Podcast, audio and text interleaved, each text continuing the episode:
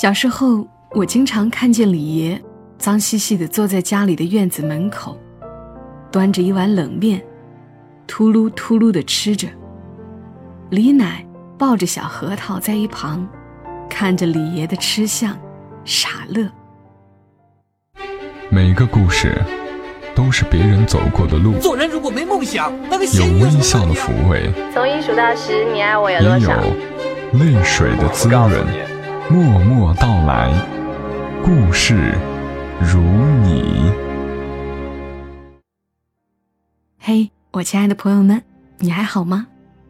这里是在喜马拉雅独家播出的《默默到来》，我是小莫，来和你聊聊我们平常人身上所发生的故事。今晚要和你讲的这个故事非常棒，它来自于作者刘墨文。我好像又有些日子没和你来读他的故事了，那接下来，让我们一同来听一听他笔下的故事——门前的核桃。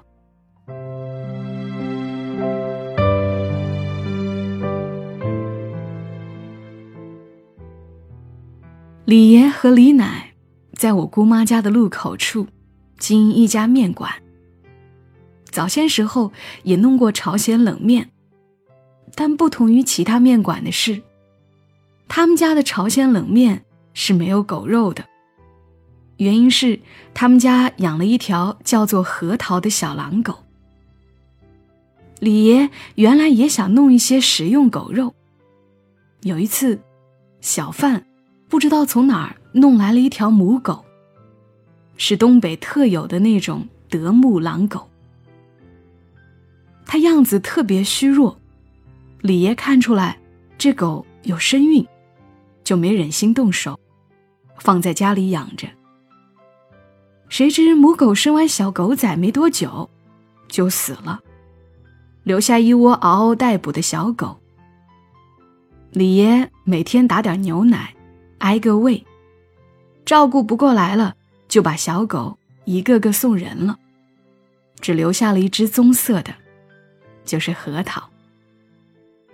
小核桃一生下来，满身杂毛，扁扁的小脑袋上全是褶，所以李奶给他起了个讨巧的名字——核桃。俗话说“核桃补脑”，小狼狗似乎是沾了名字的光，从小就透着一股机灵劲儿。他会看人脸色，谁高兴谁生气，一个眉高眼低。他就顺人心意。当所有的小狗吃饱了，窝在一起睡觉的时候，只有小核桃跑过去蹭李奶的腿，寸步不离的撒着娇，让李奶抱。所以这一窝狗崽子，只留下了小核桃。邻居们见了小核桃，都说：“老李呀，你可捡了一条好狗啊，看家护院。”能是把好手。李爷看着追尾巴绕圈的小核桃，说：“不图这个，家里多个活物，热闹。”面馆开在胡同口，李爷、李奶和我姑妈家住在一个平房大院里。有一段时间，爸妈没时间管我，我就住在姑妈家。没事儿的时候，我就在院子里。和李家的闺女儿小月姐一起玩，偶尔逗逗小核桃。有时我俩一起喂喂它，有时想带它出去溜达溜达。可是小狼狗怎么逗都不出门远走，给骨头给香肠，就是不离开院子门口，好像怕走出了家门就再也找不到回来的路了，样子怂极了。早年的时候，听姑妈说，李奶年轻时长得特别好看，眼睛虽然小，但是笑起来像桃花一样甜。杏核嘴，眉毛像是山腰的月亮。李爷年轻时身体好，火气也旺，还到处惹是生非。李奶心善，脾气也好，逆来顺受习惯了。就由着李爷在外面瞎混。有时候李爷和别人打架，一脸血跑回来，有时候醉得一塌糊涂，自己家门都不认得。李奶总是耐着心，一边训斥着李爷，一边帮他收拾烂摊子。小时候，我经常看见李爷脏兮兮的坐在家里的院子门口，端着一碗冷面，秃噜秃噜的吃着。李奶抱着小核桃在一旁，看着李爷的吃相傻乐。有次李爷闹大了。被警察叔叔抓进了局子。李奶叫姑妈帮忙看着面馆和女儿，然后一边抹眼泪，一边背着面馆里收钱的匣子去局子里赎人。核桃那时候还小，一路小短腿儿，跟着李奶去了局子，交了罚款，领了人。李爷、李奶和小核桃，一前一后。走回面馆。到了面馆，李爷像做错了事儿的小孩儿，站哪儿都觉得别扭，浑身不自在。李奶留了姑妈和我一起吃饭，饭桌上，李奶和李爷、李家千金小月姐、我和姑妈五个人，你看看我，我看看你。像是联合国常任理事国在开圆桌会议，正襟危坐，谁也不先开口。小核桃在旁边也不敢吃食，最后他好像饿得不耐烦了，开始汪汪叫。李奶扑哧一下乐了，叹了一口气，说：“哎，本来今天是我生日，寻思咱家今天也开开小灶，改善改善伙食。”招呼邻居热闹一下，现在钱都交了上去，今天就吃点冷面和腊肠，算过个生日吧。李爷手足无措，他啥也没说，突然一个机灵，冲进厨房，回来时拿着一个剥好的鸡蛋，小心翼翼的放进李奶的碗里，那鸡蛋透着讨好的润白。在冷面汤里调皮的翻滚，李奶哼了一声，咬了一口鸡蛋，气氛一下子就缓和了。大家都动了筷子，小核桃也开心的啃起了骨头。打那以后，李爷也开始收敛，有时候他一个人扛着冷面和白菜，满头大汗的在院子里拾掇，弄好了。再风风火火的送到胡同口的面馆去。偶尔拿着一些腊肠分给我和小月姐，还有核桃。我们坐在院子里看小月姐的小人书，偶尔小核桃趴在我俩脚边摇尾巴。更多时候，他喜欢安静的趴在院子门口的石榴树下，等李爷、李奶回家。本来日子就该这么凡俗且平稳的过下去。可是那年仲夏的一个午后，突如其来的变故把所有的平淡与幸福全都打乱了。李奶在面馆算账时突发心梗，整个人栽倒在了柜台前。手边的药没来得及放到嘴里，李爷赶到后抓一把地上的药。喂到李奶嘴里，可李奶怎么都咽不下去。李爷一把扛起人，拦了车就往医院跑。终归是慢了一步。姑妈带着我和小月姐赶到医院的时候，李奶已经走了。医生给李奶盖上白布，李爷瘫坐在床边的地上，哭着说。你们先别盖，他刚才看了我一眼，真的，是真的。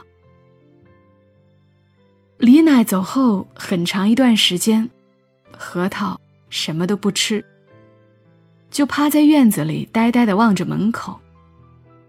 有时他在屋里一听到院门有动静，就飞奔出来看个究竟，好像是在等李奶回家。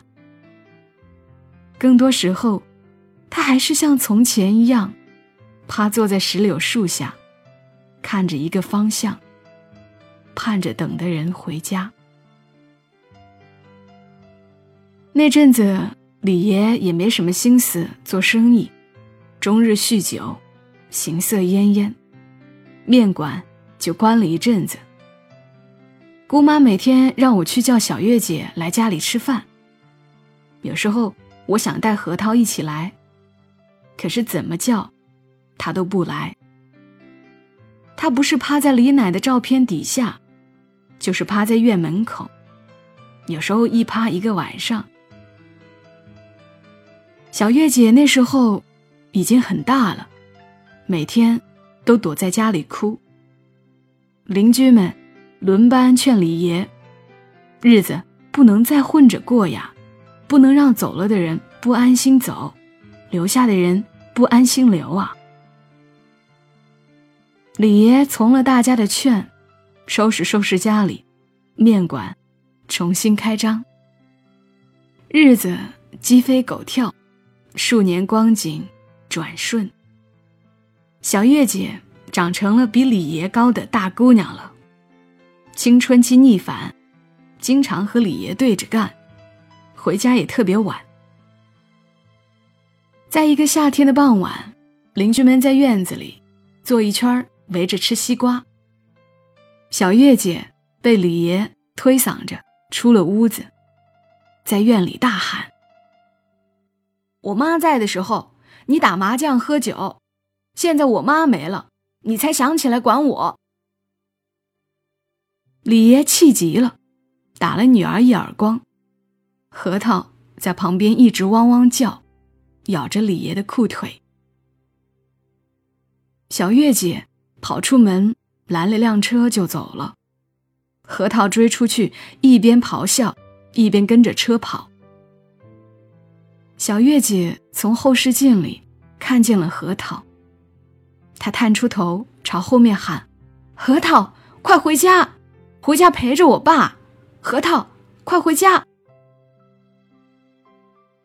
这个时候的核桃，已经是一条名副其实的老狗了。它不能再像年轻时那样，几个小时一直追着我们嬉戏打闹了。他似乎也听懂了小月姐的话，一步步慢下来，远远的望着主人离开的方向，虚弱的叫了几声，就像断了气的呻吟。马路上尘土弥漫，一条老狗灰溜溜的走回家。从那以后，小月姐很少和李爷说话，工作了。就自己租房子，不怎么回家。直到小月姐结婚那天出门的时候，当着那么多亲戚的面，小月姐对李爷说：“爸，我要离开这个家了。”本来笑呵呵的李爷，听完这句话，怔了一下，揉搓着双手，颤抖地说。嗯，是好事儿啊，好事儿。小月姐忽然眉头一紧，抱着老头开始哭。李爷仰起头，眼泪顺着眼角吧嗒吧嗒往下掉。亲戚们上了车，李爷在车窗里盯着院门口的核桃。他的眼皮已经开始下垂，耷拉着的目光里含着不舍和坚定，直直的注视着车里的主人。他还是没有走出院门，只是在树下站好自己的岗，像是要送出门的人，也像是等着要回家的人。汽车启动，绝尘而去。留下一座院子，一棵树，和一只老核桃。小月姐嫁去隔壁城市以后，李爷把面馆交给侄子打理，自己经常一个人坐在院子里喝茶听书，跟何涛一起晒太阳。那一年秋天，小月姐突然打电话给李爷，哭着说丈夫做生意雇了辆卡车进货，结果司机为了躲闪别的车，开到了沟里，司机当场死亡，丈夫现在在医院抢救，不知道该怎么办。李爷连夜赶往隔壁城市。他到医院的时候。月姐抱着嗷嗷待哺的孩子，一下瘫在了父亲怀里。在重症病房门口，他把积攒了的恐惧与焦虑全都哭了出来。老头气还没喘匀，一直拍着女儿的头说：“没事儿啊，没事儿。”后来人抢救过来了。零件也没少，但是需要疗养一段日子。女婿行动不便，于是李爷就把女儿、女婿又接到了大院里来住。刚来没几天，一群陌生人气势汹汹地闯进了院子，嚷嚷着要李家给个说法。看得出这些人不是善茬，都面目可憎，时不时还发出一些恐吓。这时候，核桃从里屋跑了出来，堵在屋子门口，咧着嘴一直汪汪叫，凶狠的样子像是一条看见兔子的猎犬，不让任何人靠近房门一步。我第一次见核桃这样的姿态，故意放低身躯，四肢弯曲，做出随时准备扑出去的样子。他看上去老的一点儿也不虚弱，硬绷起的肌肉倒是有几分凶猛。我站在姑妈家门口，警戒的望着这群人，仔细的听了一会儿，才知道是那死去的司机的家属。人是给你们家打工才出事儿的，想来这里讨个说法。家属里为首的是一位老爷爷，颤颤巍巍的哆嗦着，是那司机的父亲。这时，李爷开了门，从屋里走出来。小月姐抱着孩子躲在核桃后面。李爷步步带风，走到司机父亲面前，一拱手，说：“按辈分，我得叫您一声大哥。您看。”今天这事儿谁都不愿意发生。您儿子给我们家打工，这没错，但我女婿现在也躺在屋里，气还喘不匀呢。车是您儿子开的，事儿是一起出的。您带着这么一大帮子人来闯进我家这小院儿，是不是不太合适啊？该给的我们给，咱换个地方聊吧。别扰了我这些邻居。为首的老头看了一眼李爷，招呼着一群人往外走。核桃要跟着李爷出门，李爷大手一挥说：“看好门。”核桃心领神会的站在院门口，寸步不离，就像当年等李爷、李奶回家时一样。不同的是，这一次他目不转睛地看着李爷和那群人，全身上下带着一股杀气，不怒自威地端坐在门口，仿佛只要他察觉到对方一点危险的气息，就会马上迎面扑上去。后来，李爷把冷面馆兑给了别人。给了司机家属一部分赔偿金，剩下的全给了女儿。李爷说自己的钱够花了，多了也没啥用。老头每天照顾女婿的饮食起居，女婿状态好的时候，他们爷儿俩会在院子里聊聊天喝喝酒。眼看着女婿一天比一天好起来，恢复的差不多了的时候，小两口带着孩子要回去。走的前一天，李爷做了一桌子菜，把我和姑妈也叫了去。那天，李爷格外高兴。席间，他站起来，举着杯说：“来，走一杯，这坎儿算是过去了。”我看他们一饮而下，没出息的埋头吃菜。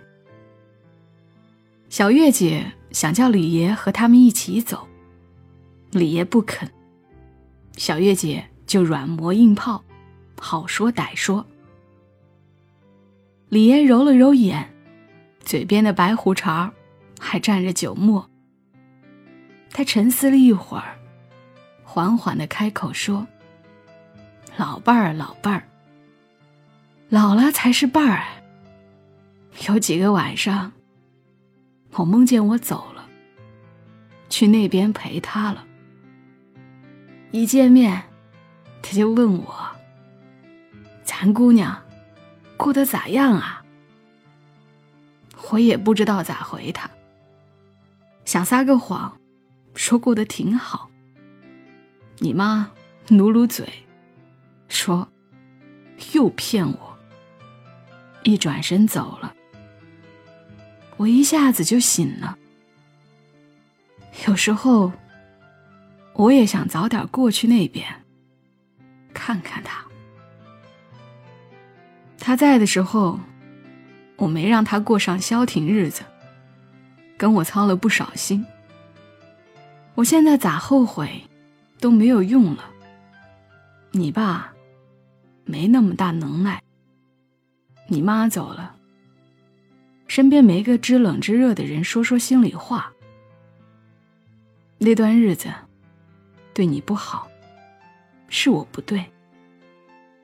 这么说也不是为了你能原谅我，但是爸是真想把你照顾好了。等有一天去了那边，见你妈，也有个交代。你过得好，我才有脸见你妈。守着这个院儿，就像守着你妈，你的娘家。这样，我心里踏实。小月姐这时早已哭成泪人。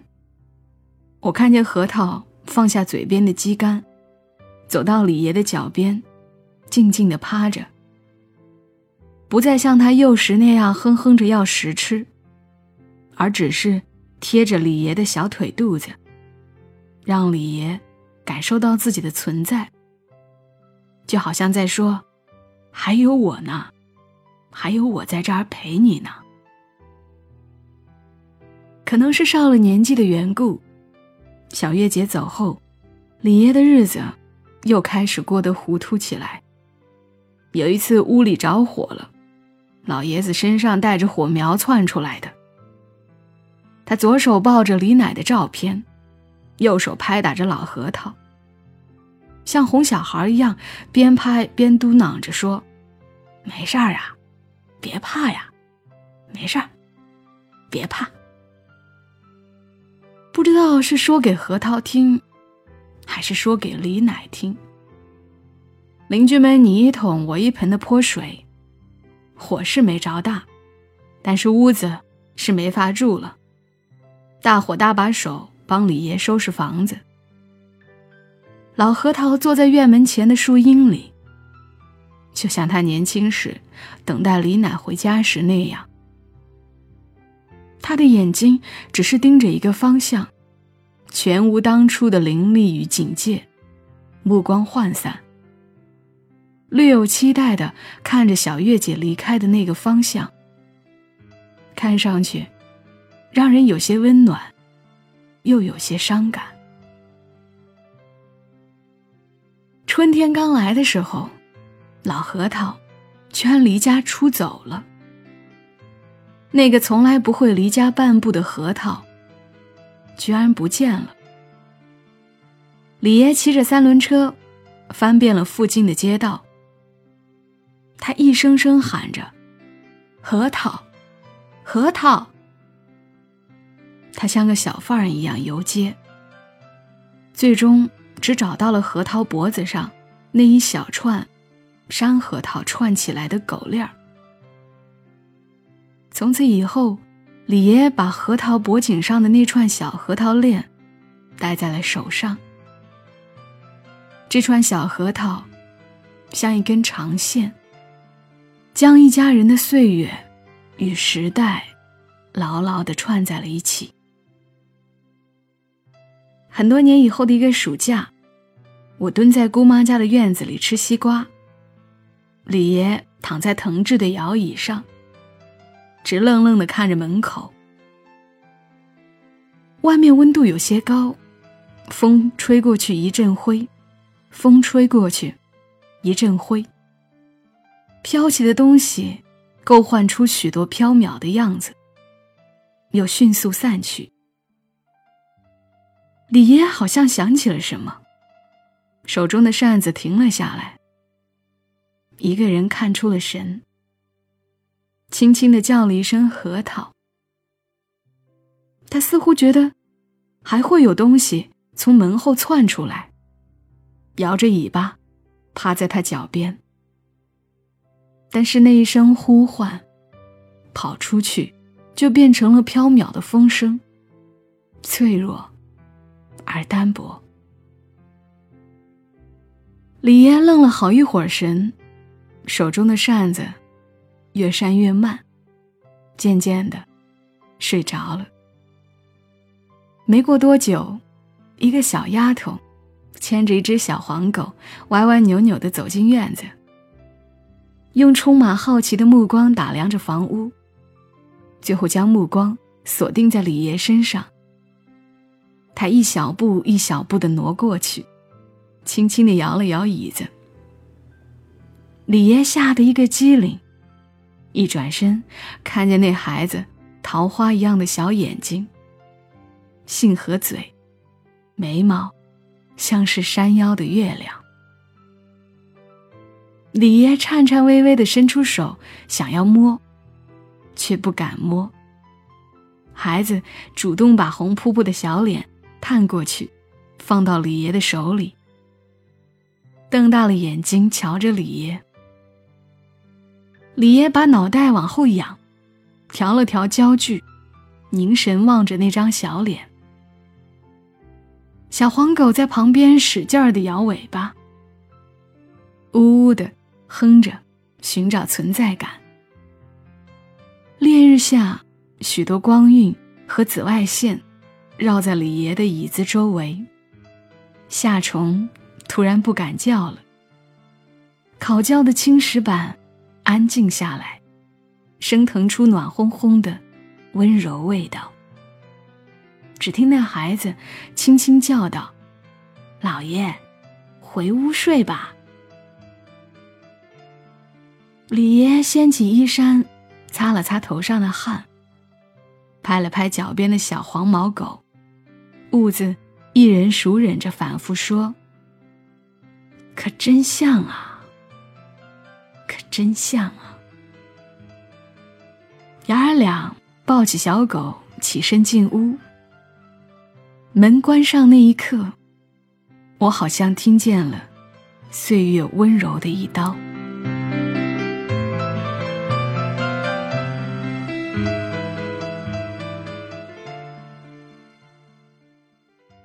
刚刚的故事来自于刘墨文，出自于他的第一本书《我在最温暖的地方等你》。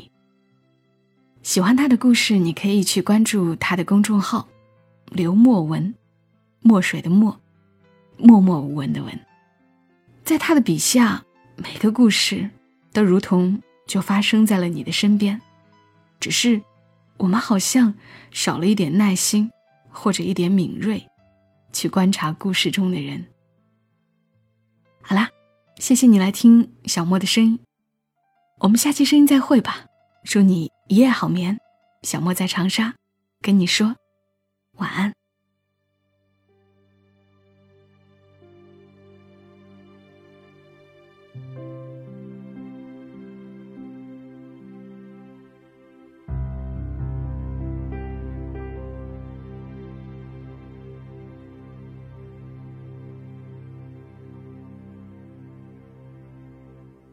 如果你喜欢这期节目，麻烦你帮忙转发到朋友圈，让更多的人听到。小莫在这儿，谢谢你。